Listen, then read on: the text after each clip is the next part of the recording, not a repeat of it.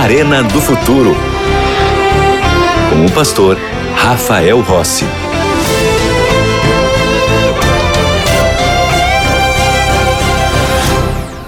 Já estamos de volta para o programa Arena do Futuro. E como você sabe, todos os nossos programas, nós sempre temos um presente especial para você. E o presente desta temporada é o estudo bíblico A Procura da Verdade. São 15 temas bíblicos escolhidos a dedo para que você tivesse uma compreensão maior da Bíblia, das revelações que Deus tem para todos nós. Bom, como é que você faz para ser aluno da maior e melhor escola bíblica do mundo e receber esse material? Algumas maneiras.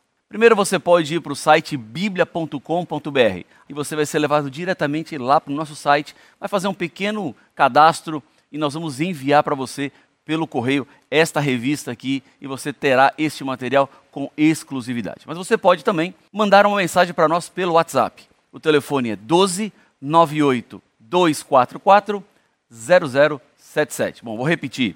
12 9 8244 0077. Acho que desse jeito que eu repeti pela segunda vez ficou mais fácil para você anotar aí. E tem também o nosso telefone, que é o 12 21 27 31 21. Lembrando que esse último telefone que eu falei funciona de segunda a sexta-feira no horário comercial. E assim você será aluno da Escola Bíblica da Novo Tempo, que já ultrapassou mais de um milhão de alunos. Bom, falando em um milhão, nós vamos falar de mil. Uma partezinha desse milhão. Os mil anos. O que a Bíblia tem a dizer sobre este período de mil anos? O que podemos compreender sobre esses anos todos aí? É um período longo, mil anos. É quando Jesus voltar, os salvos vivos serão transformados e a Bíblia diz que a transformação acontecerá num piscar de olhos e eles serão levados para o céu.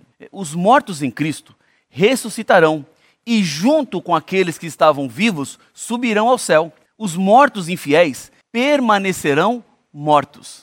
Somente ressuscitarão depois de mil anos. Se você quer ter mais informações sobre este tema que eu acabei de apresentar, essa história de ressurreição e mortos, infiéis, fiéis, você tem que olhar o programa anterior aqui do Arena do Futuro. Lá eu explico detalhadamente, nós vimos vários textos bíblicos para compreender melhor este tema. Bom, hoje nós vamos avançar, vamos seguir, vamos tratar sobre este período de mil anos. Vamos abrir a Bíblia? Se você tem ela aí, vamos a Apocalipse capítulo 20, versículo 5. Aqui está a apresentação desse período de mil anos. Apocalipse capítulo 20, versículo 5. Aqui já dá um lampejo, um pouco daquilo que eu acabei de explicar sobre mortos, vivos, ressurreição, diz assim a Bíblia: os restantes dos mortos não reviveram até que se completassem os mil anos.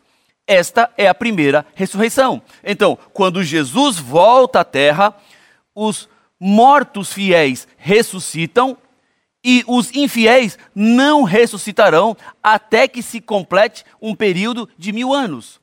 Os ímpios serão mortos e os que estão mortos continuarão mortos, até que se completem um período de mil anos. Este é o chamado milênio.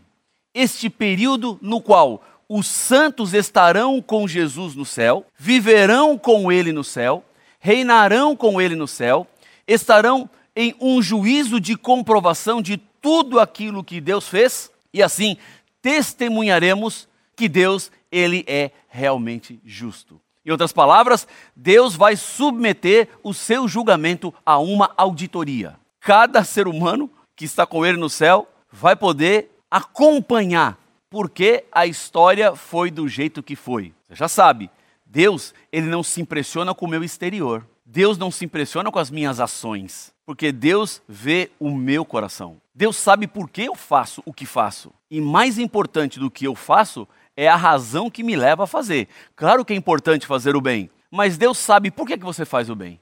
O que é que está te motivando a fazer o bem? Para Deus, importa mais a motivação do que a sua própria ação. Agora, o que significam esses mil anos? O que é que vai acontecer com o planeta Terra? A Bíblia vai nos dizer. Vamos a Apocalipse capítulo 20, versículo 1. Nós acabamos de ler o versículo 5, vamos ler agora o primeiro versículo do nosso capítulo que já está aberto. O título da minha Bíblia diz assim: ó, A prisão de Satanás por mil anos. Já o título, conseguimos entender o que é que significam esses mil anos. Versículo 1: Então vi descer do céu um anjo. Tinha na mão a chave do abismo e uma grande corrente. Versículo 2: Ele segurou o dragão, a antiga serpente, que é o diabo, Satanás, e o prendeu por mil anos. Veja só, o que é que vai acontecer com o diabo nesses mil anos? Ele entrará de férias. É isso que vai acontecer com ele.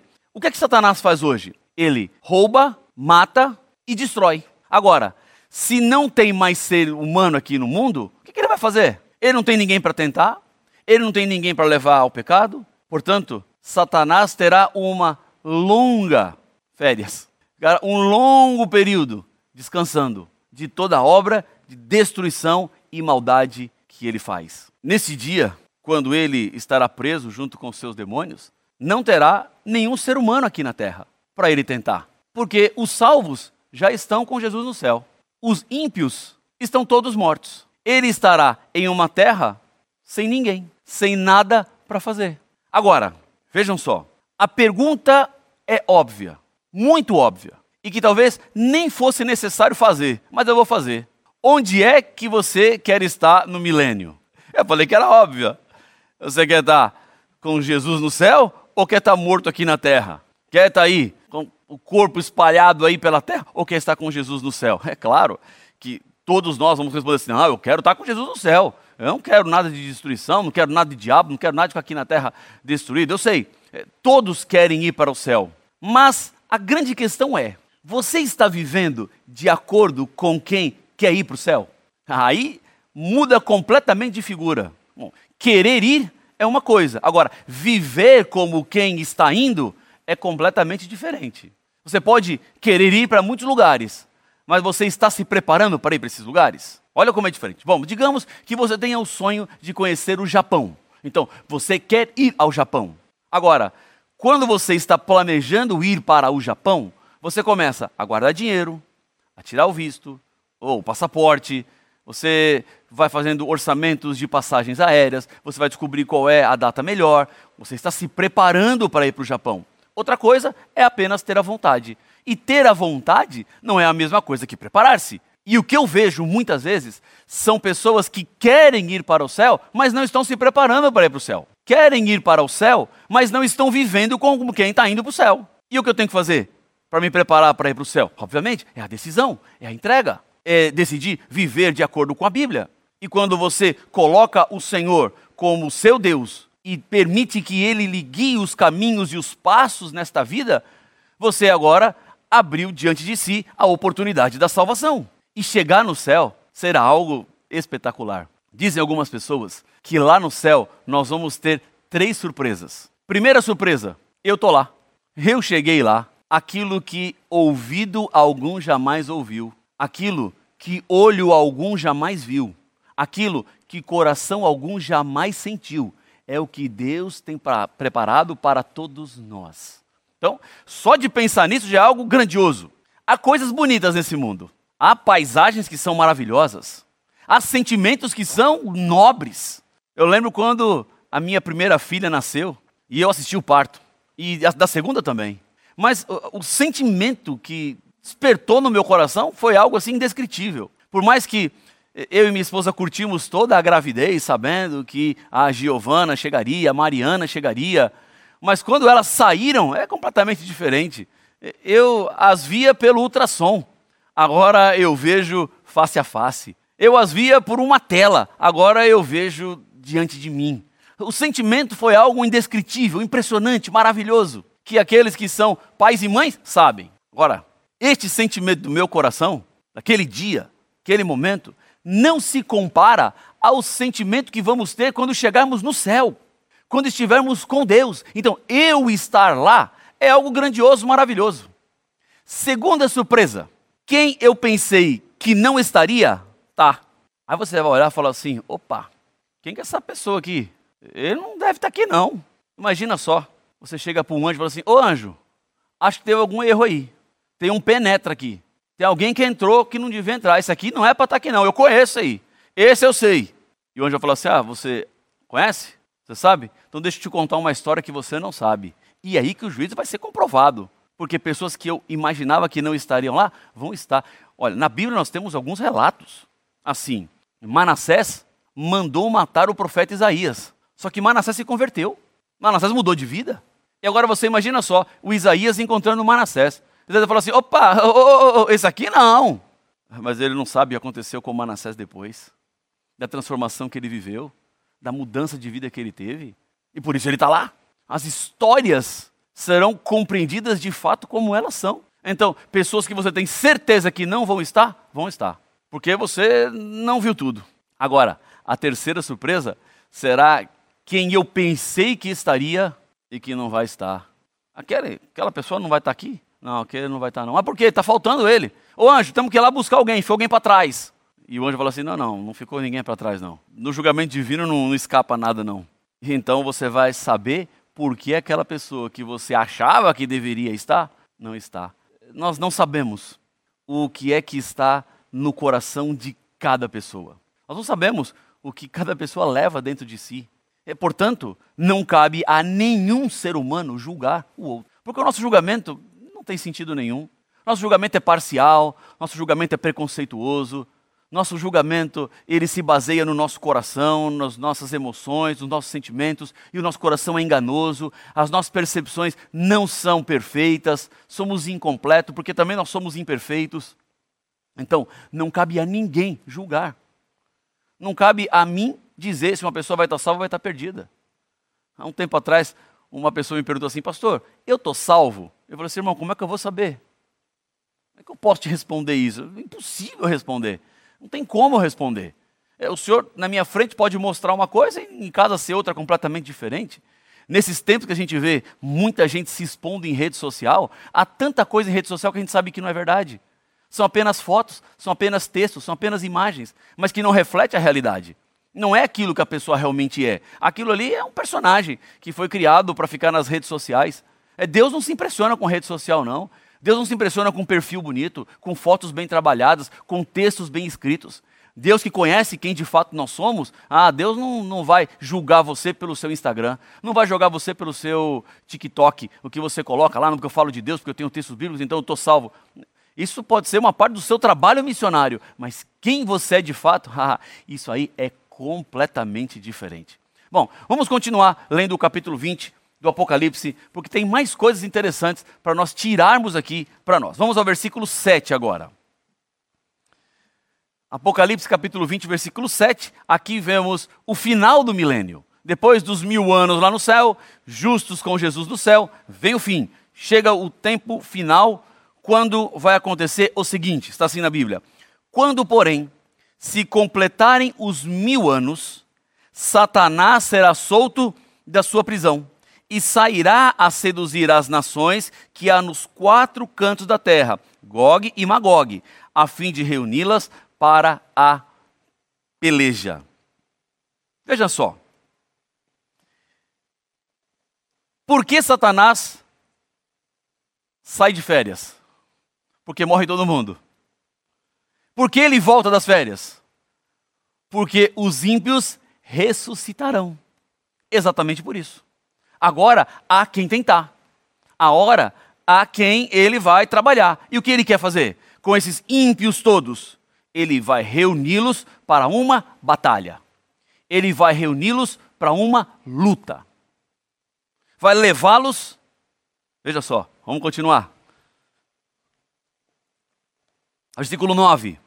Marcharam então pela superfície da terra e sitiaram o acampamento dos santos. E a cidade querida desceu, porém, fogo do céu e os consumiu. Ou seja, o mal, ele continuará existindo durante os mil anos. Ele vai existir por pouco tempo depois dos mil anos, porque ressuscitam os ímpios se unem a Satanás e a cidade santa, a nova Jerusalém, está descendo do céu para a terra. Está descendo para estar agora neste planeta que será restaurado, feito novo. Satanás então congrega todos os perdidos para que tentem invadir a cidade santa, tomar onde estão os santos. Só que nesse momento da batalha, da luta, a Bíblia diz que descerá fogo do céu. E todos, todos os ímpios, os que estão fora da cidade querida, da Nova Jerusalém, serão destruídos, agora sim, eternamente. Essa terra já foi destruída uma vez com água, na época do dilúvio, e será destruída uma segunda vez, e agora com fogo. A água lava, o fogo purifica. Deus limpou a terra na época de Noé. E Deus purificará a terra no futuro, depois dos mil anos.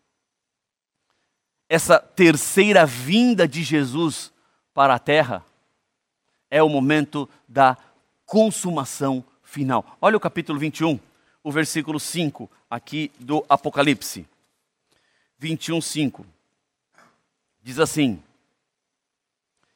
E aquele que está assentado no trono disse: Eis que faço nova todas as coisas. Ou seja, Jesus vai purificar a terra. Ele vai fazer tudo novo. Junto com os fiéis salvos que comprovaram o juízo divino, Deus fará uma nova terra. Deus fará um novo mundo. Deus nos colocará agora junto com Ele, como governantes, como sacerdotes do império que está estabelecido na verdade. Sem mais dor, sem mais maldade, sem mais aflição. A nova Jerusalém descerá na terra. E este fogo fará com que o nosso planeta não esteja mais tomado pelo pecado. É o fim do mal. Olha o que diz o verso 3 do capítulo 20 de Apocalipse. Diz assim, voltando à página anterior, sobre o juízo final do diabo. Lançou-o no abismo, fechou-o e pôs selo sobre ele, para que não mais enganasse as nações, até se completarem os mil anos. Depois disso, é necessário que ele seja solto por pouco tempo, que é exatamente para congregar. O tempo é curto, o tempo é pequeno. E Satanás será definitivamente destruído. O mal vai acabar. Esse é o fim do mal. E todos nós que amamos o Senhor, todos nós que aguardamos a Sua vinda, somos agora convidados para vivermos de acordo com a Sua palavra. Somos conclamados pelo céu para andarmos de acordo com aquilo que Deus deixou para todos nós aqui no mundo. Deixa eu te dizer uma coisa. Quem está falando com você agora não, não sou eu. Eu sou apenas um instrumento. Eu sou apenas o porta-voz de Deus.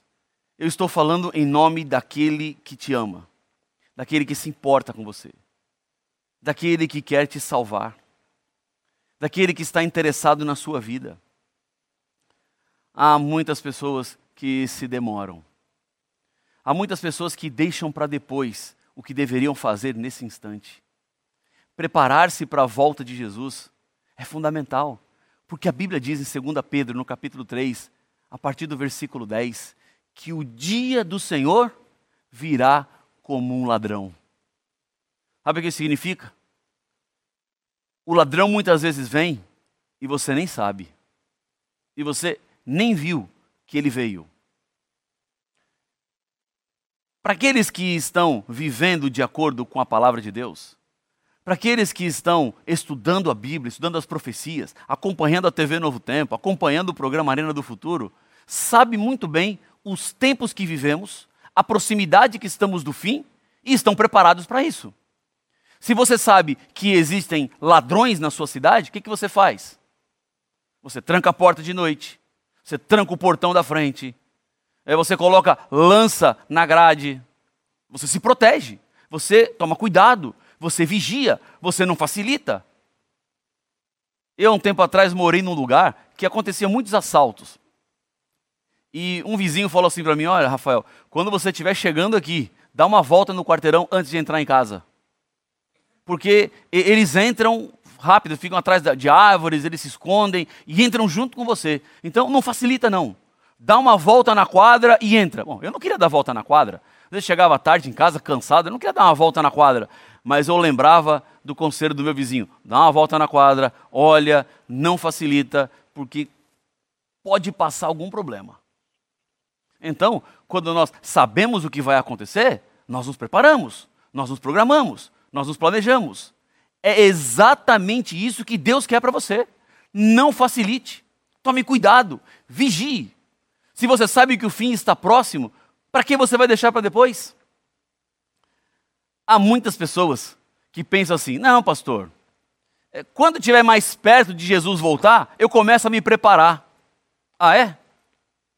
Quando estiver mais perto, você começa a se preparar?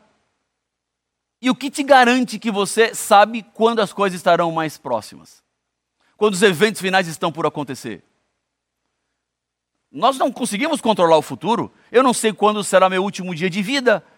Como posso eu saber quando tudo vai acontecer? Jesus disse que o dia e a hora da volta dele ninguém sabe. Sabe por que ele não revelou para nós? Porque senão o ser humano deixaria sempre para depois para tomar a sua decisão. Por exemplo, digamos que você descubra que Jesus vai voltar no dia 20 de dezembro de 2025. E você está em 2022. O que, que você vai fazer? Você vai procrastinando. Ah, 2025, dezembro, tem tanta coisa para acontecer lá. Então, quando estiver chegando mais próximo de 2025, eu tomo a decisão. Aí você passa 2022, passa 2023, passa 2024, opa, 2025 está chegando, é esse ano que Jesus volta. Então, vou, vou, aproveitar aqui, vou pular o carnaval, vou aproveitar um pouquinho, e depois, mais para frente, eu tomo uma decisão para entregar minha vida para Jesus. Aí vai passando os meses, vem março, abril, maio, ju ou julho, opa, julho, metade do ano, dezembro, Jesus volta. E aí você vai deixando para lá, e digamos que você morra no dia 18 de dezembro, quando não tomou a decisão. Dois dias depois, Jesus volta. E aí? Salvo ou perdido? É perdido. Deixou para a última hora, deixou para o último momento, e no final, o que você estava demonstrando era apenas uma pessoa que estava com Deus por interesse e não por amor. O que Deus espera de você é uma entrega por amor e não de interesse. O que Deus espera é que você venha a Ele, porque você entendeu e compreendeu o que Ele é, o que, significou a morte dele na cruz. Porque quando Jesus voltar e nos levar para o céu, as coisas serão muito melhores. Agora, você não pode ficar fora desse dia. Você não pode faltar. Eu falo para você porque eu me interesso pela sua salvação.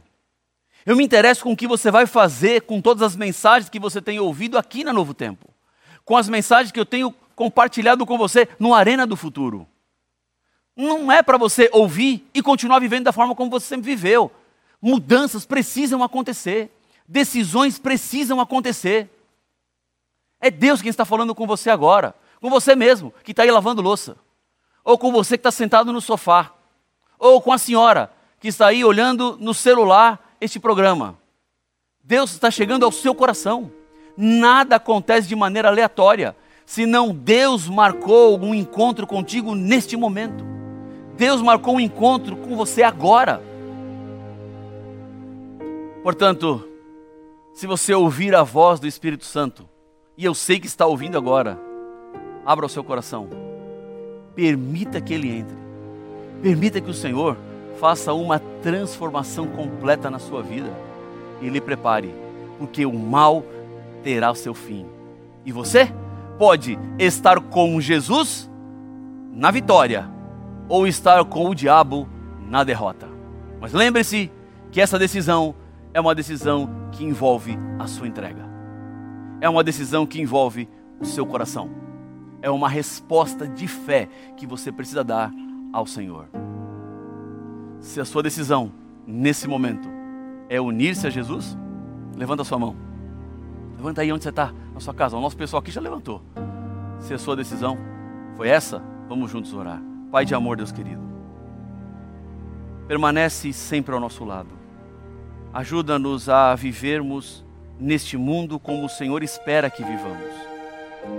Que a tua palavra continue nos conduzindo, que o teu espírito continue nos guiando. Por isso, abençoa cada pessoa que ora comigo nesse momento, nas mais diferentes situações, nas mais diferentes realidades, mas contamos com o Senhor e precisamos da tua presença. Permanece conosco, é o que eu lhe peço em nome de Jesus. Amém. O Arena do Futuro termina aqui. A gente se vê no próximo encontro. Que Deus te abençoe e até lá.